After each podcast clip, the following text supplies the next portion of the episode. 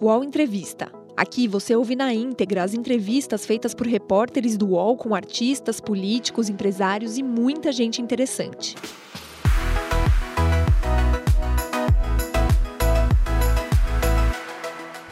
Olá, boa tarde. Estamos começando mais uma rodada de entrevistas para o UOL. Hoje sendo recebido aqui no Rio de Janeiro pela atriz Letícia Spider. Letícia, obrigada por nos receber. Imagina, que isso. Eu que agradeço a consideração.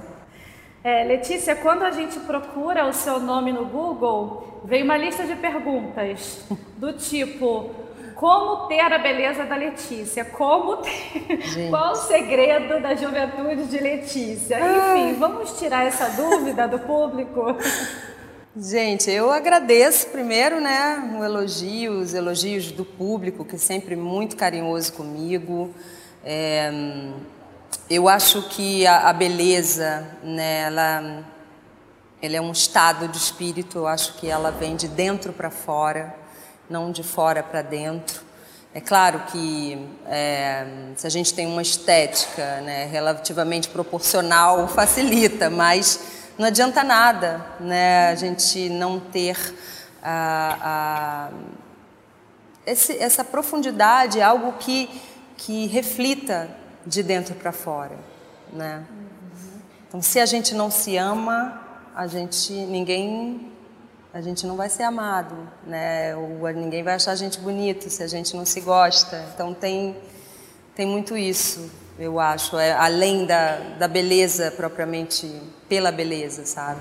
Mas até você chegar a, a, a toda é, essa experiência de se amar, a gente sabe que é difícil hoje em dia amar se é. amar, tem gente que ainda tem dificuldade. Sim, né? às vezes é difícil também, eu acho. Mesmo que a gente se goste a maior parte do tempo, eu acho que é, tem vezes que a gente não, não vai estar tá bem, né? Que a gente vai estar tá triste, que a gente vai estar tá se achando feio, ou, enfim. E o que, que você faz quando você enxerga algum problema interno e externo em você?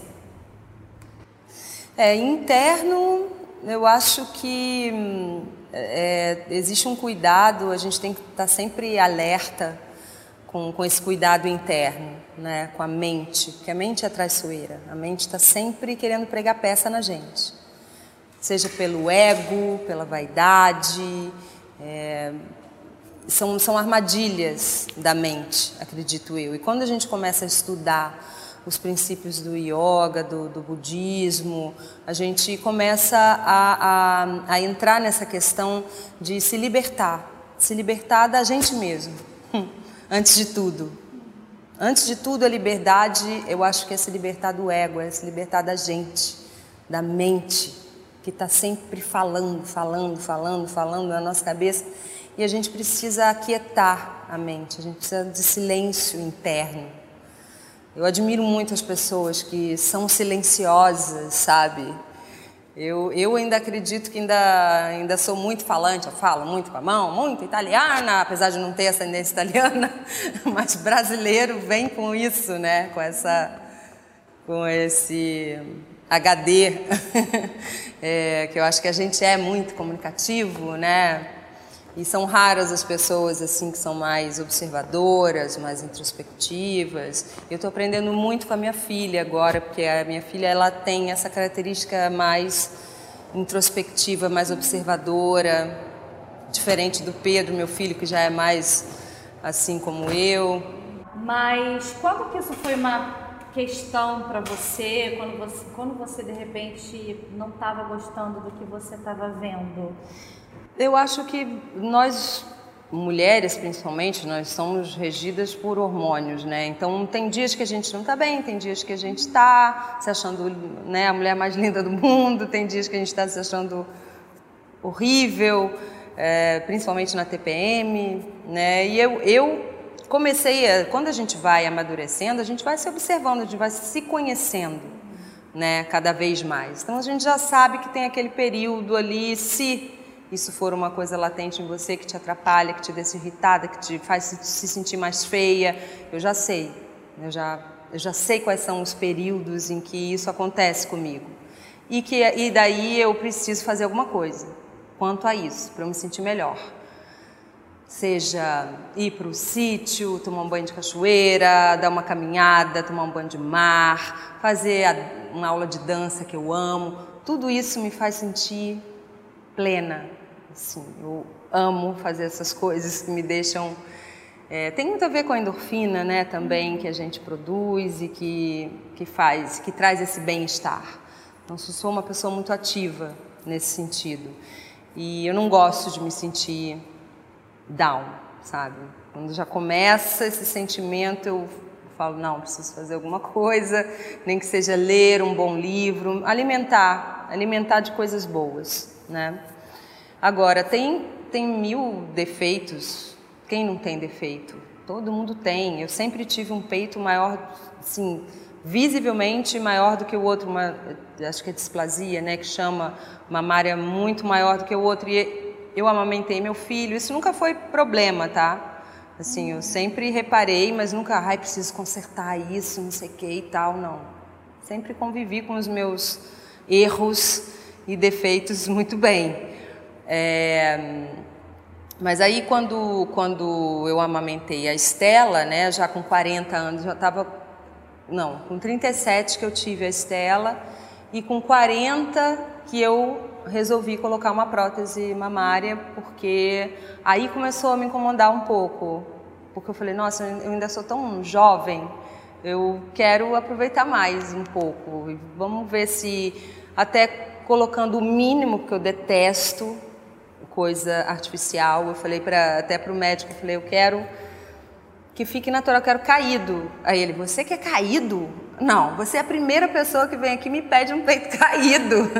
Todo mundo quer aquele colo aqui, de, aquele colo aqui, você não quer? Eu falei, não, não, porque senão meu peito vai olhar para o lado. Não, não quero isso, eu quero meu peito olhando para frente e eu quero caído, eu quero sentir o peso do meu peito.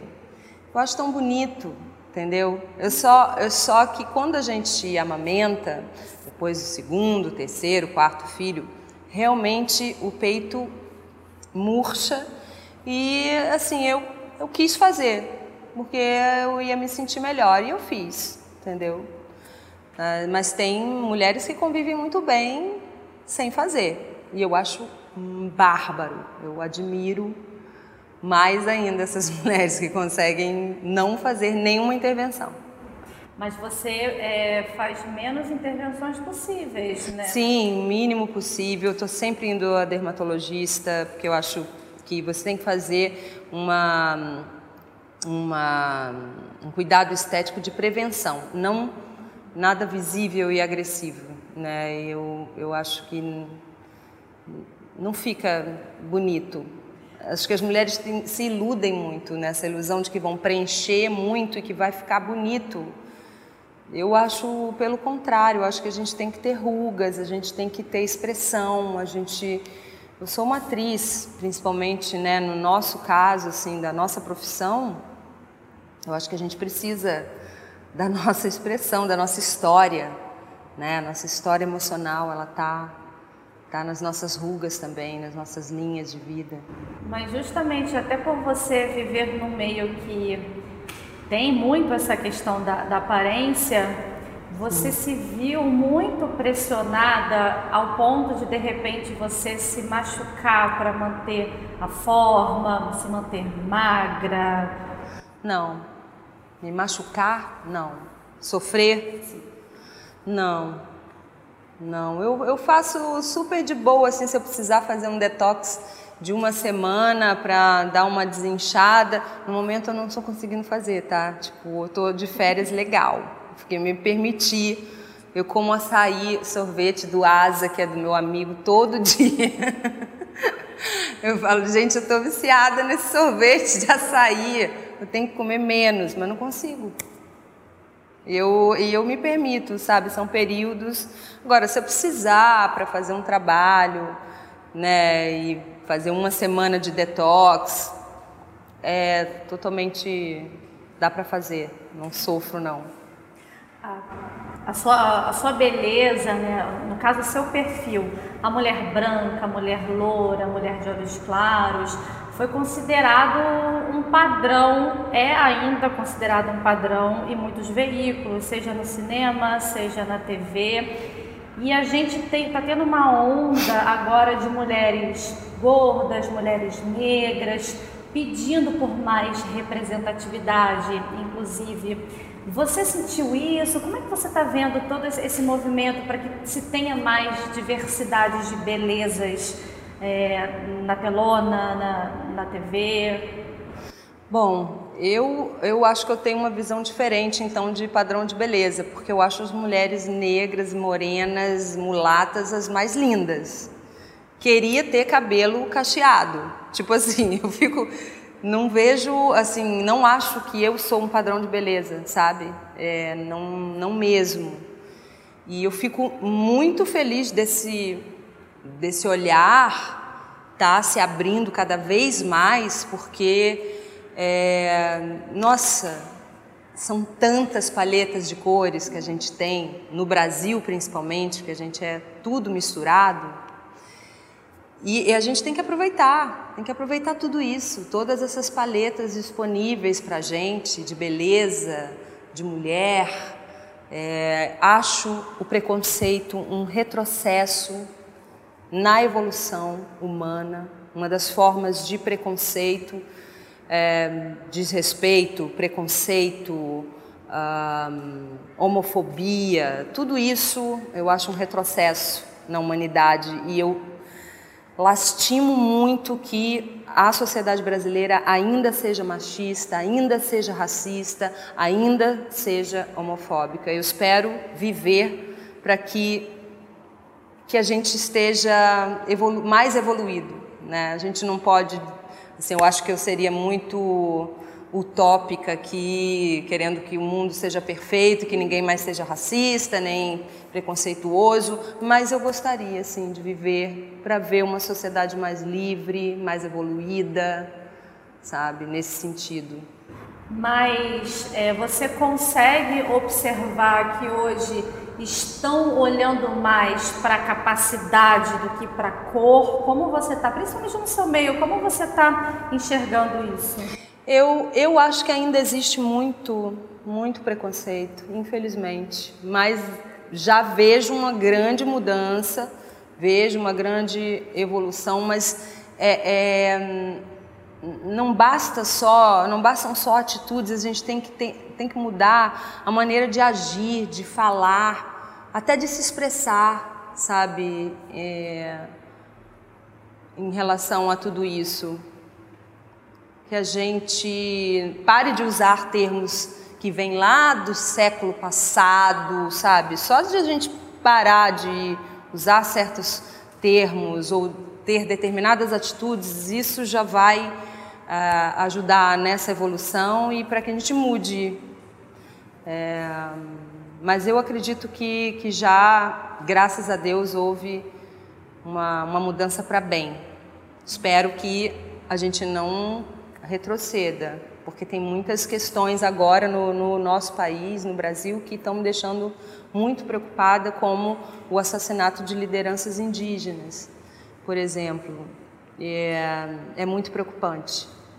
É muito preocupante e, e a gente precisa fazer alguma coisa. A gente precisa, é preciso que se olhe para certas questões e vejam que elas, elas podem andar juntas pelo bem comum, né? não bem de poucos, não bem de poucos empresários ou, né? Acho que a maior, grande maioria aqui no nosso país não tem nada e a gente precisa olhar para essa maioria, né? Não para a minoria.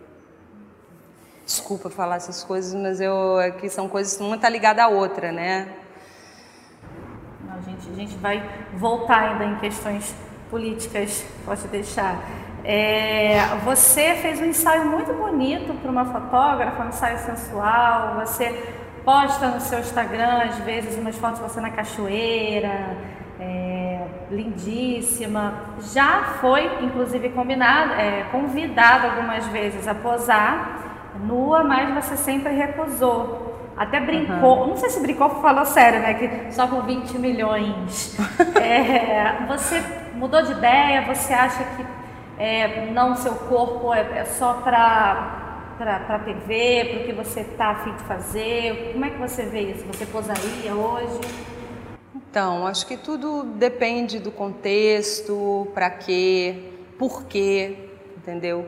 Porque eu acho que hum, essa banalização do corpo da mulher, da, do próprio erotismo, que eu acho uma, desvirtuado aqui, qualquer parte do mundo, mas eu acho que é, o erótico para mim está tão mais além do que eu vejo em pornografia, está tão mais é, que aquilo ali é muito raso, é muito fácil, é muito, sabe, não me atrai tanto.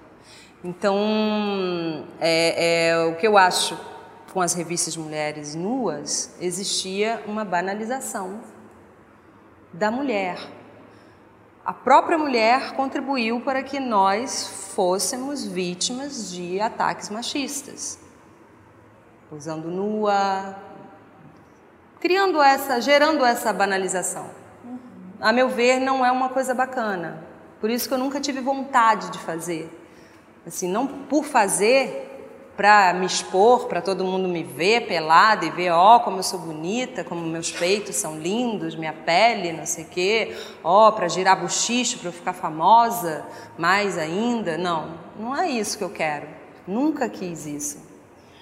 É, e, e, e sempre achei que ver o meu pôster nua, como eu vi de muitas atrizes no quarto dos meus primos, dos meus irmãos, em Teresópolis, lá, a vida inteira, o quadro das atrizes peladas, eu, não, eu falei, gente, eu não quero isso para mim. E, e eu acho que eu não estou contribuindo, entendeu? Para a gente ser tratada de forma diferente, com respeito. Então, assim, é, eu fiz umas fotos super sensuais, quase nuas, para o caderno Ela com o Yuri Satenberg, que foram as fotos mais ousadas que eu já fiz em termos de, de nudez.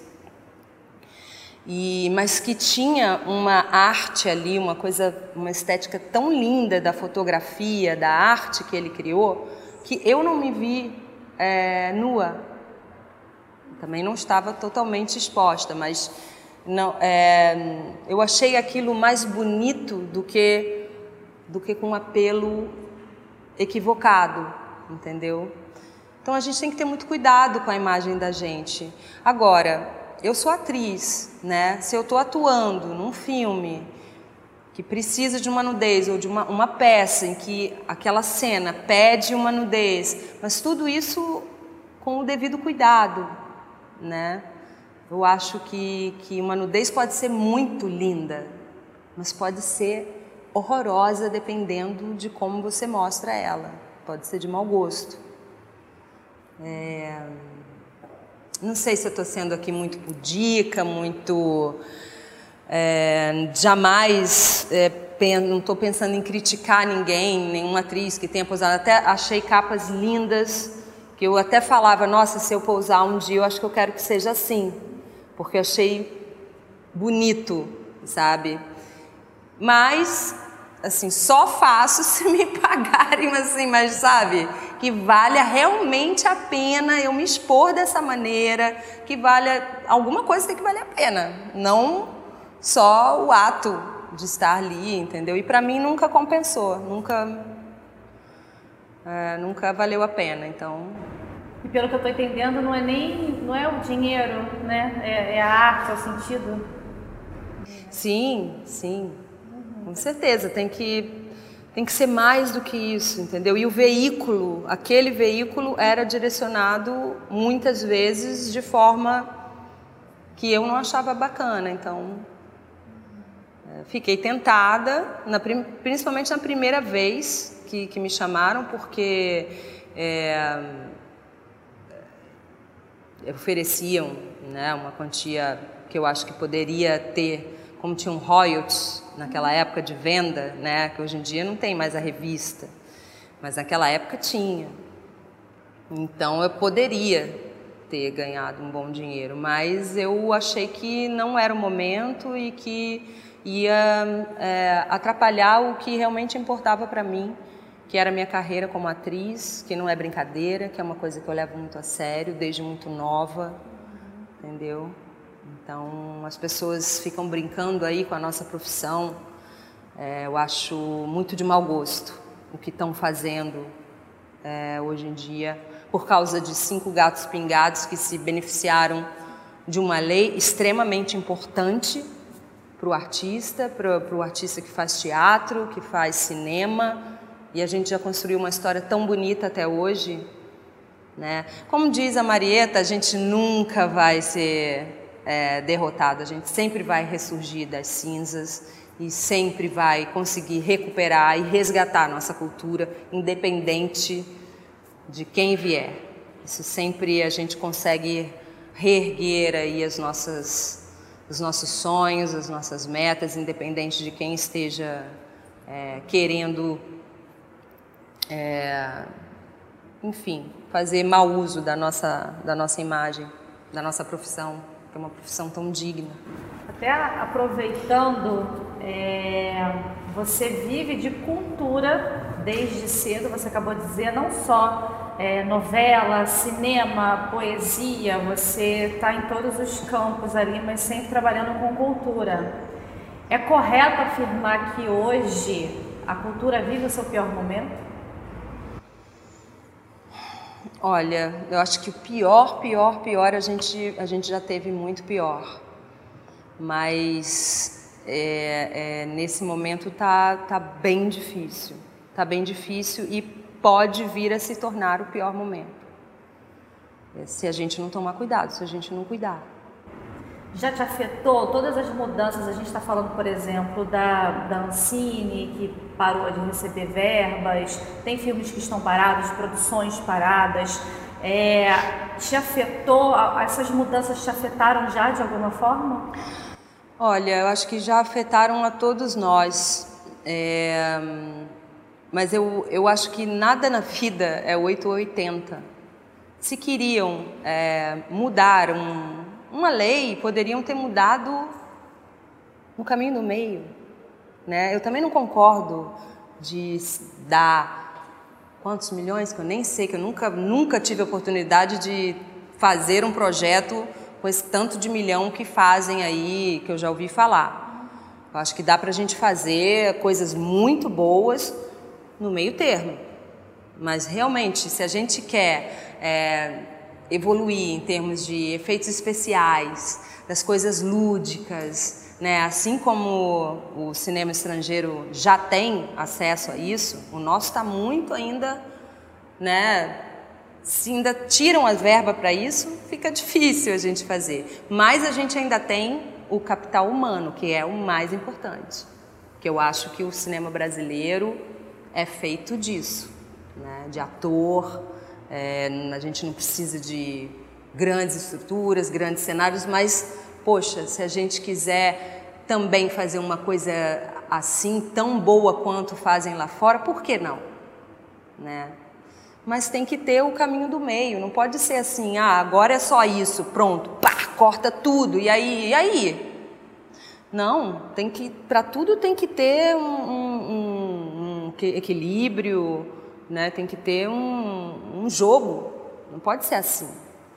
É, mas graças a Deus eu continuo produzindo. Produzi no ano que passou o Eu Sou Brasileiro, que eu fiz uma participei como coprodutora desse filme ao lado da Elo Company, que é uma distribuidora maravilhosa, só de mulheres, assim, parceira. A gente entrou de sociedade, eles, elas estão interessadas em outros projetos nossos. A gente está é, correndo atrás e filmando, ainda filmamos. Agora eu estou de coprodutora também num outro filme que, que chama-se. Hum, agora deu branco na pessoa. As Almas que Dançam no Escuro, é, que é em parceria com Marcos de Brito, que é um diretor, escritor, que já escreveu vários romances e thrillers. A especialidade dele, assim, ele faz um super sucesso com os thrillers e e a gente quer filmar mais um thriller dele, que no caso eu atuaria também e aí produziria, né? Agora eu fiz como coprodutora esses dois filmes no ano passado. Já produzi O Casamento de Gorete, que é um filme que passa até hoje. Telecine, Canal Brasil, tem no Now para quem quiser assistir, que é um filme delicioso, uma comédia com Rodrigo Santana, Taíde Arcoverde, Tadeu Melo, eu faço uma participação.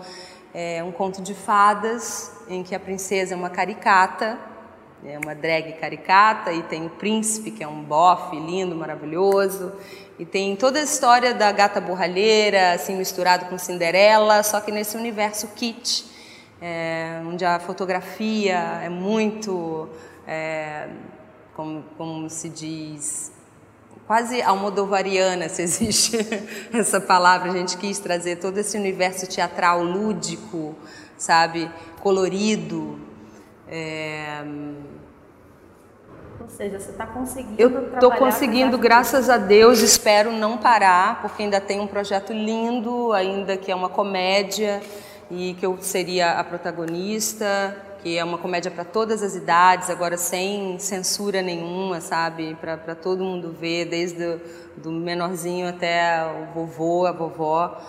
E eu estou correndo atrás da captação para esse projeto, para poder filmar ou no final do ano que vem ou em 2021. A gente não sabe porque cinema é devagar, cinema tem outro ritmo mesmo. E assim, ou você ama muito e persiste naquilo que você acredita, ou você desiste, né?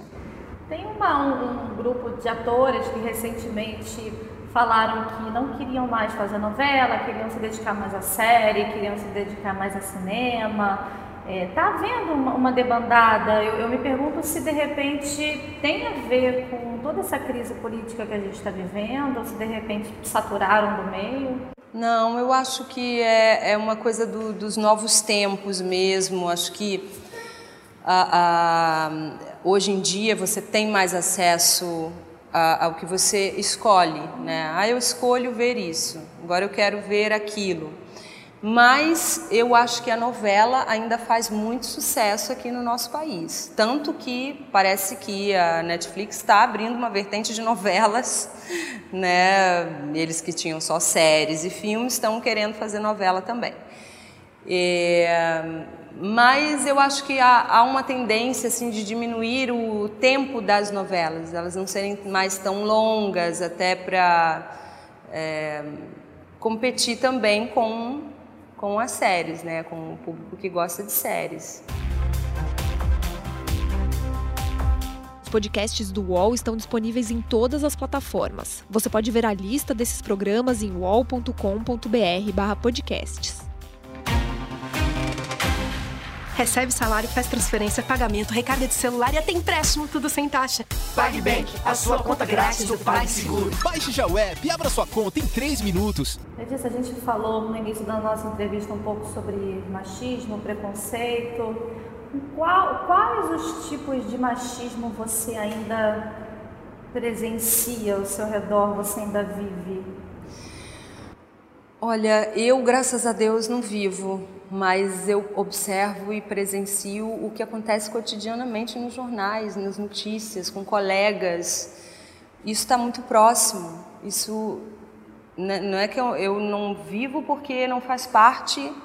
Eu acho que eu não, me, eu não me permito isso, sabe? Eu acho que eu blindei isso. E se isso vier, vier a acontecer ainda um dia comigo, eu espero poder denunciar, espero poder fazer algo para que isso mude. É... Mas você disse, por exemplo, que tem colegas, pessoas. O que, que, de repente você mais ouve então das mulheres que ainda. Porque a gente tem um machismo muito enraizado ainda na nossa cultura.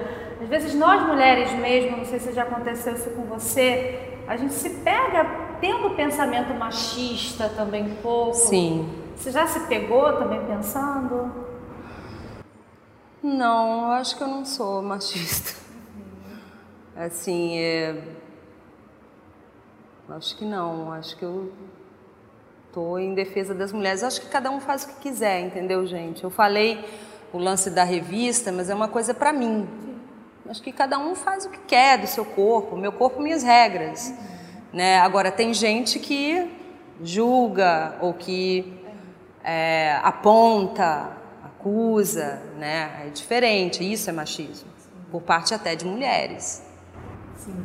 É, você esteve numa novela recentemente, teve uma grande fofoca de bastidor, um ator casado estaria com uma atriz, o seu nome foi envolvido.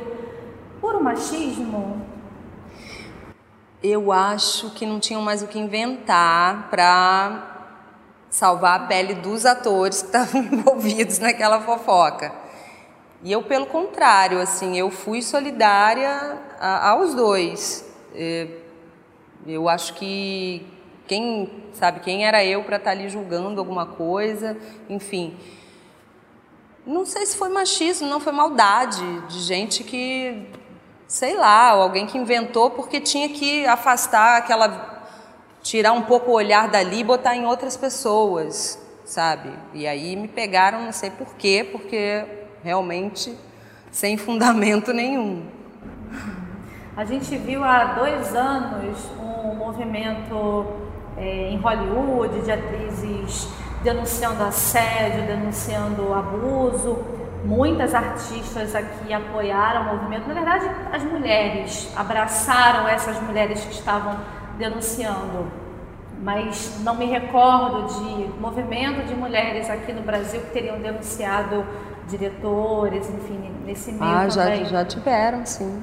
Mas, então, é, teve casos perto de você? Você já aconteceu com você de ser assediada? Aconteceu, mas há muito tempo atrás. É, aconteceu, sim. Eu estava grávida, inclusive. E, e eu acho que não foi muito bom para o garoto. Ele já tinha assim, uns 18 anos e ele levou uns cascudos. Fui eu que dei. Isso que é, assim, é horrível falar isso, mas assim, eu acho que eu sou o tipo de pessoa assim, meu Deus, acho que isso não acontece comigo, porque sabe-se lá qual seria a minha reação, sabe? Que nem nessa vez, eu estava grávida, fui fazer um evento, estava eu, Rodrigo Santoro, e aí, na hora de sair, era uma multidão e os seguranças não conseguiam conter. Era até num colégio, mas um colégio de criança grande. E daí, essa pessoa infeliz, coitado, tomara que ele tenha aprendido a lição, porque na hora que ele foi, que ele passou a mão em mim, não foi uma simples passada de mão. Ele enfiou o dedo eu até brinco que eu falo que tinha uma musiquinha, tinha, era foi, foi, foi, sabe? Foi, foi, foi lá. Na hora, eu catei ele pela orelha. Eu sabia quem era na hora. Eu peguei assim, ó, e dei-lhe uns. Eu queria. Ainda comecei a xingar. Eu fiquei fora de mim, ainda mais grávida, né? É, mas era um garoto, enfim. espero que ele tenha aprendido a lição, mas entendeu? Não dá, não pode, não, não podem mais haver atitudes assim os pais têm que ensinar seus filhos a terem respeito com as mulheres, a terem respeito pelas pessoas, assim como não se pode mais jogar uma lata de refrigerante pela janela do ônibus, como eu vi outro dia. Eu falei, gente, não, não existe mais espaço para esse tipo de atitude no país que a gente vive, no mundo que a gente vive, na situação do aquecimento global, da poluição numa cidade que quando chove alaga tudo, porque entope todos os bueiros, porque as pessoas jogam lixo na rua, jogam lixo no mar, jogam lixo no rio. Por quê? Porque não há educação. Não há educação em nenhum sentido. Isso me apavora nesse país, isso me apavora. Assim, eu, eu posso fazer alguma coisa no meu pequeno círculo, eu posso ir na comunidade, perto de onde eu vivo, e dar uma palestra sobre educação ambiental, eu posso participar de ações, mas não basta só a gente que é artista, que é, sabe, também ferrado, porque existe muito artista que está numa situação difícil e ainda assim faz pelo outro. Né? Tem que ter uma, uma comoção por parte de gente poderosa. Tem que haver uma mudança, sabe? Tem que haver uma mudança. Quando você foi mãe pela primeira vez, isso foi há 23 anos, na idade do Pedro, não é isso? 23. 23. Não existia muito essa conversa de machismo, feminismo, a gente não debatia os direitos da mulher Mas como era em casa? Como era a sua criação com seu filho?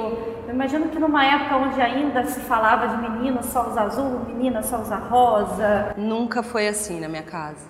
Nossa, eu sempre fiz questão de ensinar para o Pedro justamente o contrário. Sempre respeitar os homens, os meninos, as mulheres. E ele, nossa, dou graças a Deus assim de ter feito um bom trabalho de educação com meu filho, porque ele é um menino tão bom, tão livre de preconceito, de dessas amarras, sabe?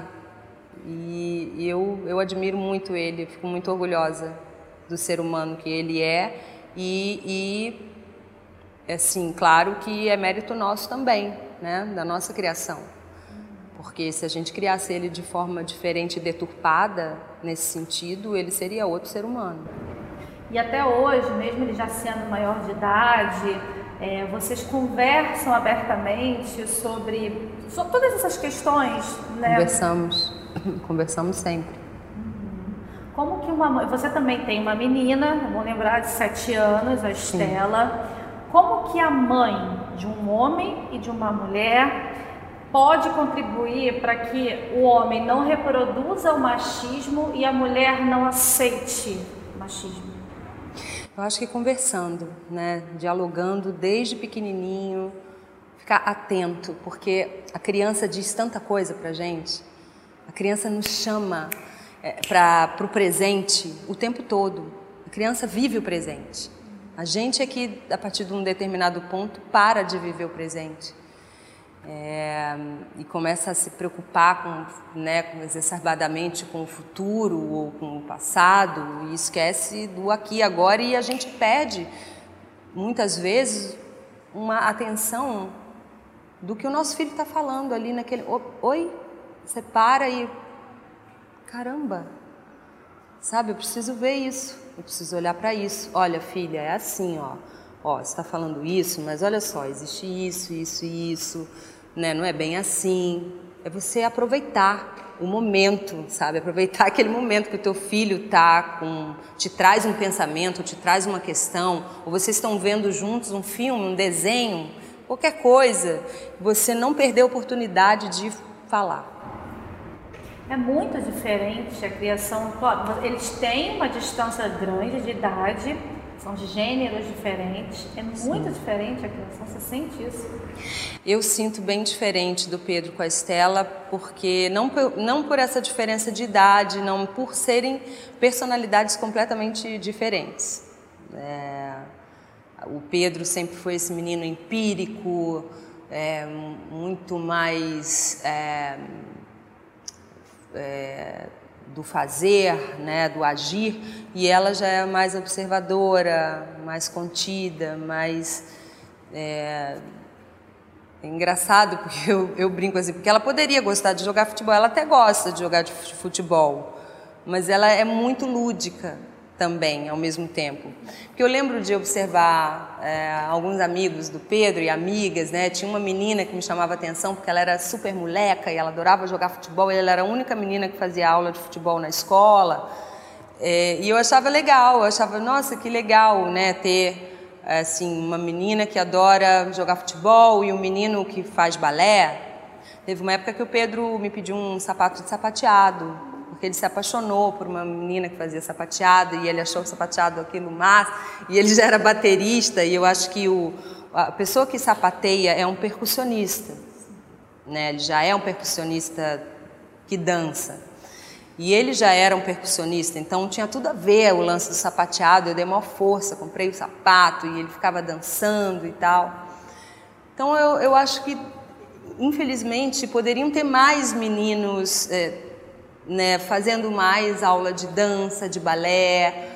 Hoje em dia eu acho que tem tem mais esse rompimento dessa barreira. Antigamente, o meu irmão, por exemplo, que é historiador, ele tinha o sonho de dançar balé. Meu pai não deixou na época.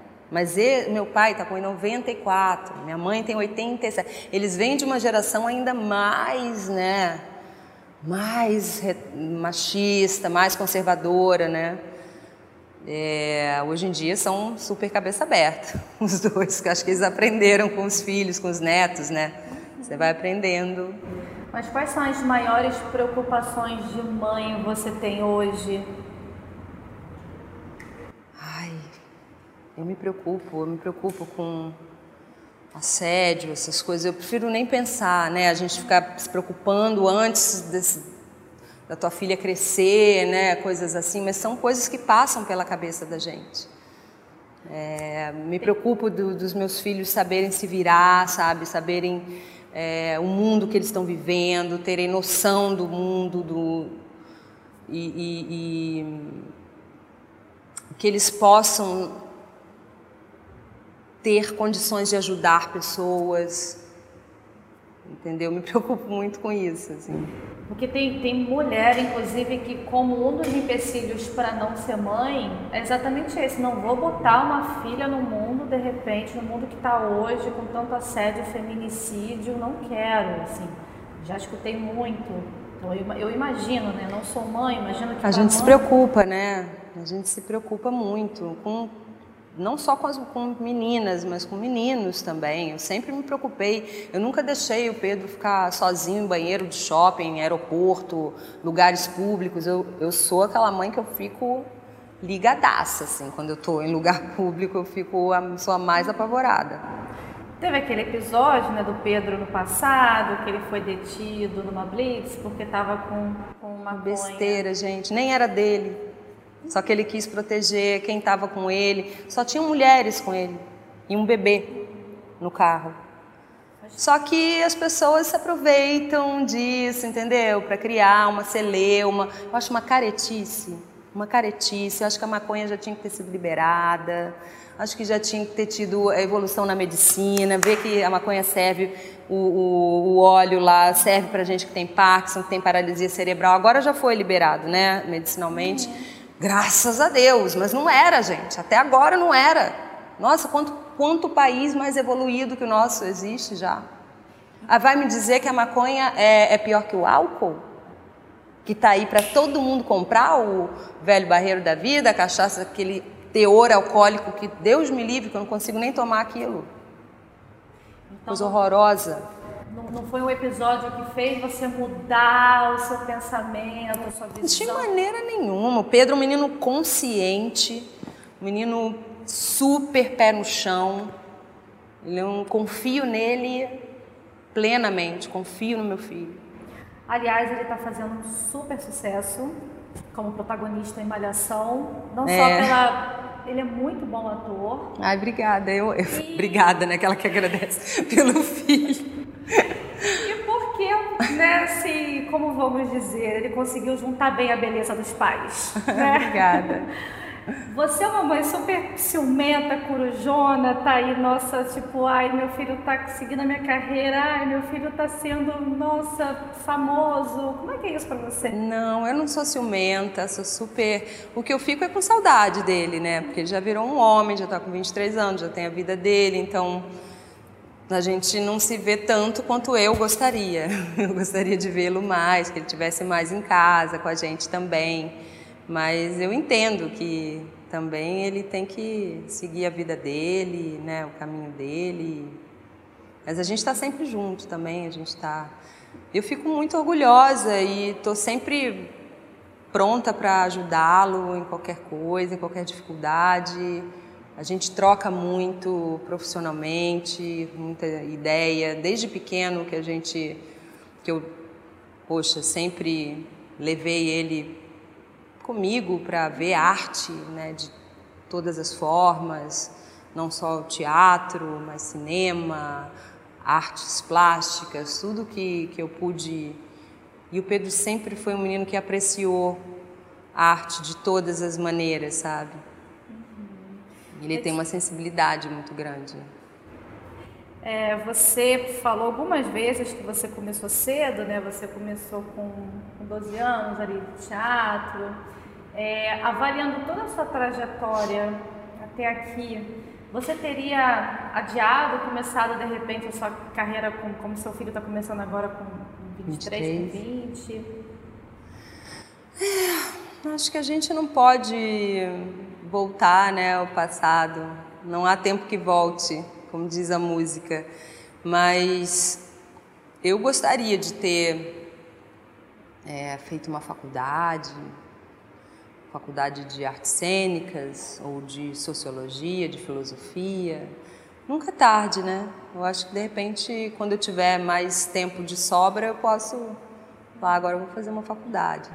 Mas como era naquela época para você viver essa pressão? Porque eu já até vi entrevista sua falando que você não tinha nem folga. Como era isso? Ainda tinha que lidar com o público, tinha que lidar com criança, que é um público né, peculiar, considerado um pouco difícil. Ah, eu sempre gostei de criança. Para mim, criança nunca foi problema, nunca tive esse problema é, com criança no programa, né, do show da Xuxa, assim, quando eu trabalhei lá, sempre foi gratificante para mim é, ter as crianças, me relacionar com crianças. Muitas vezes tinham crianças, a gente fazia programa para um, é, um programa só para criança com síndrome de Down. Era muito emocionante, assim, era muito. A Xuxa me botou muito em contato é, com, com isso, assim, de ver um outro mundo que a gente não imaginava que existia, né? A gente visitou hospitais só de paralisia cerebral, hospital de criança com câncer, é, todos, todas essas coisas que comigo, a mim, me tocam profundamente. É, poder ajudar é, e estar tá sempre é, em contato com essas instituições e pessoas que precisam né, da nossa ajuda, para mim é fundamental.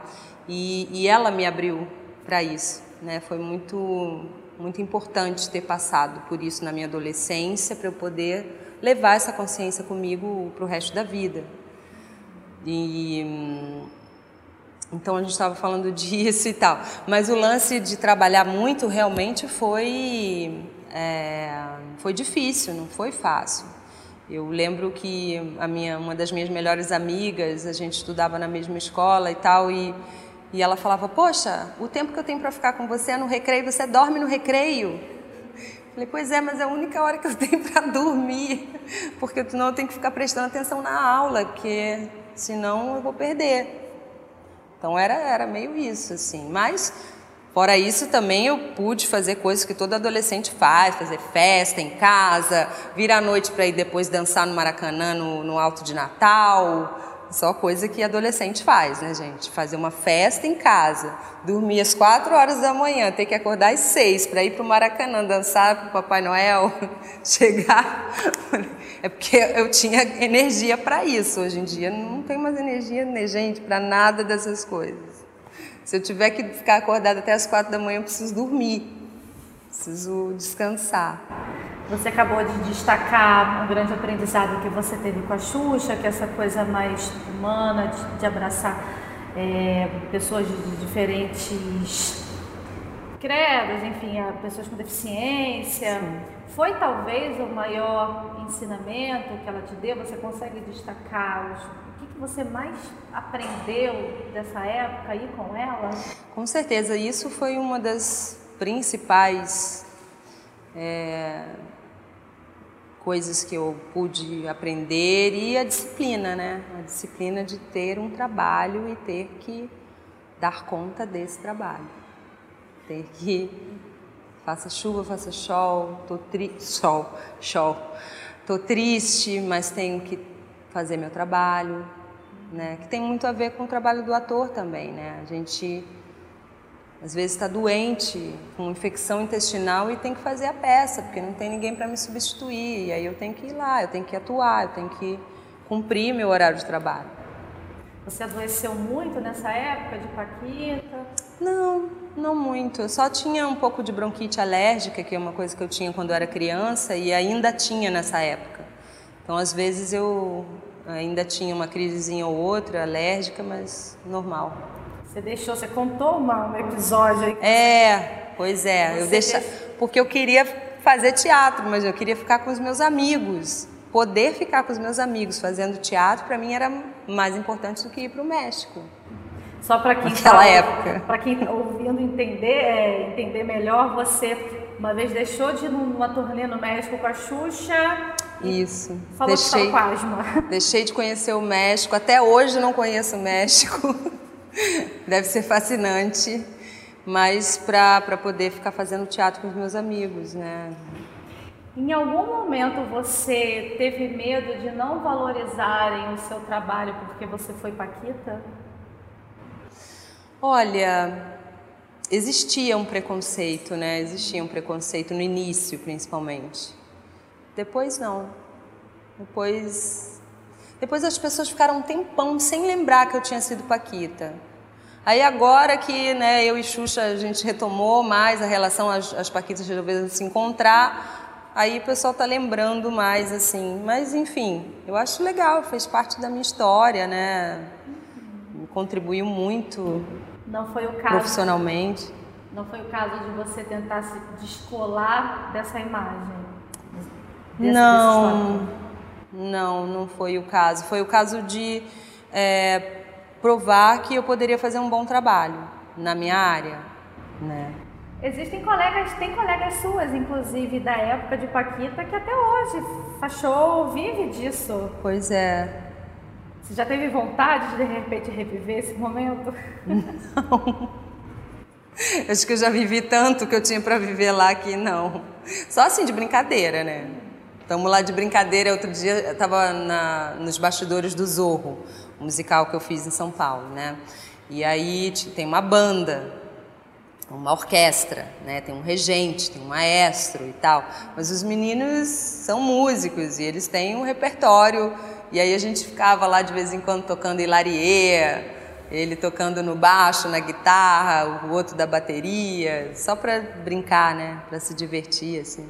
Bom, eu imagino, foi, foi, um grande sucesso, uma grande personagem. É. Você também não, não teve essa coisa de, ah, vou tentar me descolar dessa personagem? É, na época eu fui convidada logo em seguida para fazer uma coisa bem diferente, então naturalmente isso já foi acontecendo, né? Que foi a Giovana do Rei do Gado, um trabalho bem diferente. É, depois Zazá, também bem diferente. Depois Maria Regina, que era outra coisa, também fez um super sucesso.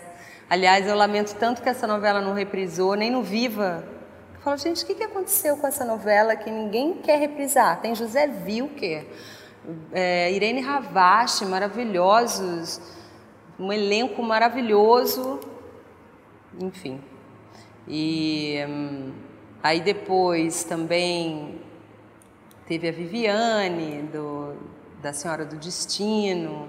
Eu, eu tive a sorte, tive a sorte de, de ter personagens bem distintas, assim, até hoje. Até hoje, graças a Deus, eu nunca faço nada muito parecido é, até agora na Marilda, eu quis trazer um pouquinho de Babalu para ela porque eu achei que cabia, sabe? É, aquela, óbvio, não é a Babalu, mas tinha um, um quê ali que eu quis dar no jeito de andar dela, assim. E todo mundo falava, você tá, você trouxe uma coisinha da Babalu, né? Eu falei, ah, trouxe. Para essa personagem eu trouxe que eu achei que cabia, que era divertido. Deu uma própria... saudade. Né? A saudade normal, assim, né? Eu acho que são, são personagens emblemáticos, assim. O Raí, a Babalu, né? Eles são queridos até hoje. Até a gente ficou brincando. E se tivesse um, um programa, né, com eles mais velhos, assim, como seria a vida deles hoje em dia? E eu comecei a inventar um monte de coisa. Só em cinco minutos eu inventei várias coisas. Eu falei, seria isso, isso, isso. Eles teriam vários filhos, metade adotados, os outros de, de filhos de verdade, e aí vai por aí vai. Mas daria um, um bom enredo. Fica aí sugestão para 2020. É, quem sabe, né? Falando em 2020, a gente está algumas semanas de 2020 você em janeiro está para estrear uma música, é isso? Eu queria que você falasse um pouco dos projetos. Isso, tem uma música que eu participei, que é do Pablo Vares, que é meu marido, né? Ele é violonista flamenco. Para quem não conhece, é, a música flamenca não é flamengo, nem flamenga, gente, é flamenco.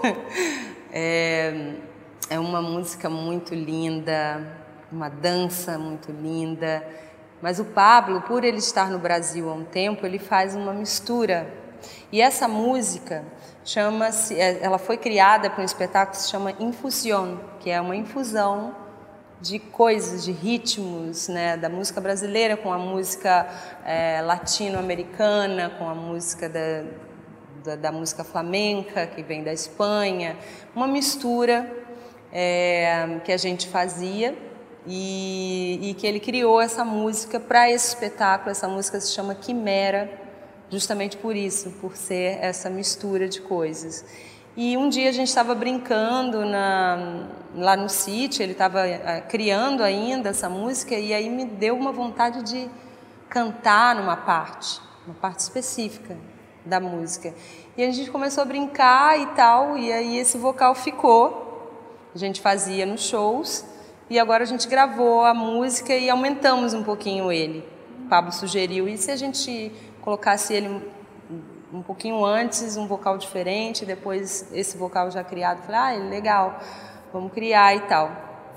E foi lindo, porque aí depois a gente chamou a Patrícia Maia, que é minha preparadora vocal há muitos anos, e a gente pôde fazer várias vozes com a minha voz. A gente abriu voz com a minha voz, né? Então eu pude fazer todas as vozes é, com a minha voz. E eu amei. E a música é muito linda.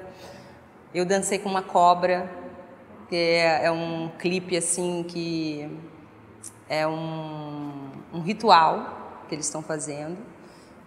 A minha personagem é como se fosse uma sacerdotisa, uma entidade, uma divindade que representa o sagrado feminino é, e que traz essa cobra, né? Ela vem na forma de cobra, ela dança com a cobra e e, e evoca né, esses espíritos aí da música, do, do ritual que estão todos envolvidos no clipe.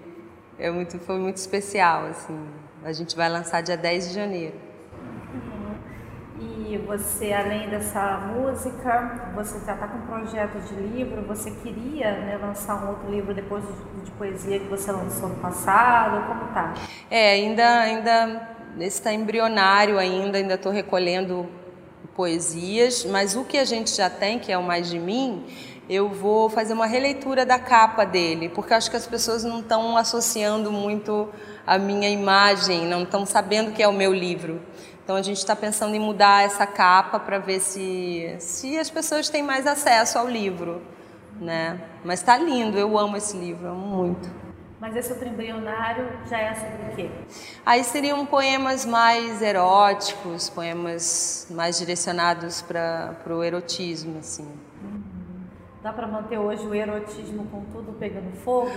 Pois é, tá, tá difícil, mas eu acho que faz parte, faz parte, né? Porque a gente está precisando que isso aconteça, talvez para renascer renascer das cinzas ainda mais fortes, renovados, com mais arte, mais amor, mais paz. Nossa, isso é tão revolucionário, gente. Esse pensamento, isso para mim é revolucionário. Não essa guerra fácil com arma de fogo, você pega e mata alguém tão facilmente como se a vida não fosse nada, né? Como se a vida do outro não importasse, só a sua. Isso para mim é tão demodê, sabe? Tão antiquado, a gente está tão atrasado. Você faz yoga, você faz ritos tibetanos. Eu queria até que você explicasse um pouco sobre isso. É isso que te mantém serena? Você nunca sai do sério? Ah, saio. Saio. Todo mundo sai, gente. Quem não sai? Às vezes até com filho. Filho que tira a gente do sério, às vezes. Em casa também. Aí você tem que respirar dez vezes, botar em prática todo o seu fundamento da yoga. É, mas que é isso, criança não é nada perto do que realmente me tira do sério. Me tira do sério é ver gente jogando lixo na rua, gente matando gente. Isso é que me deixa revoltada, é ver a saúde do jeito que está, a cidade do jeito que está, caindo aos pedaços e com o imposto que eu pago. Cadê o meu imposto? Cadê o dinheiro que eu pago todo mês? Todo o trabalho que eu faço, eu estou pagando imposto para não ver nada acontecer, nada. Porque eu não estou vendo nada. Eu não estou vendo melhora. Quem disse que agora, com esse governo novo, ia em três meses ia estar tá tudo diferente? Você está vendo tudo diferente? Eu não estou. Principalmente na área da saúde, da educação, da segurança, que nos é de direito. Direitos humanos. É, agora, é, isso me tira do sério. Tá vendo que eu já fui, fiquei vermelha, que isso me tira do sério. Agora, eu tento me manter serena, porque não adianta nada a gente perder a cabeça. A gente tem que se cuidar justamente para a gente se fortalecer e poder continuar lutando diante de tanta coisa errada e injustiça que a gente vê todo dia. Um mínimo de serenidade, né, de, de paz. Então eu pratico esses ritos tibetanos que eu amo. Eu amo dançar, eu amo fazer uma caminhada e estar em contato com a natureza, porque são coisas que me renovam minhas energias mesmo, me limpam e me protegem. Ano que vem, a gente, é, além dos projetos que você tem, a gente aqui no Rio de Janeiro, aliás, todos os estados vão passar por eleições municipais. Você que tanto está aí falando sobre educação, sobre saúde. O prefeito Marcelo Crivella acertou em alguma coisa? Acho que eu não preciso nem falar, né? Eu acho que prefiro não comentar. Porque acho que, para bom entendedor, meia palavra basta. Acho que você já está vendo na minha cara qual é a minha resposta. O presidente Bolsonaro, nesse primeiro ano de governo, como que você avalia? Também prefiro é, não comentar. É, espero que ele faça alguma coisa pelo meio ambiente, pela educação, pela segurança que nos é de direito. Espero que ele pegue o meu imposto e coloque no lugar certo. Eu não tenho nada contra ele, nem contra nenhum. Eu só quero que faça o que é certo. Aquele candidato que fizer o que é certo, que tiver coragem de romper com esquemas e tiver coragem de cortar o rabo, Ah, esse é meu candidato. Acho que ele ainda não nasceu, mas tudo bem. Letícia, super obrigada por ter obrigada a você. aqui hoje. Desculpa ficar tão revoltada. Mas é porque é muito, a gente precisa falar. Se a gente não puder falar, né, pelo menos, a gente, a gente é artista, a gente tem a missão de, de falar. A gente precisa dizer, a gente precisa re, é, falar o que está engasgado aqui para muita gente, né? Que ninguém, é, quem tem voz, quem, quem é conhecido, quem é visto. Obrigada. Obrigada a você. O Ao Entrevista tem edição de áudio de Isabel Rani e coordenação de Diogo Pinheiro.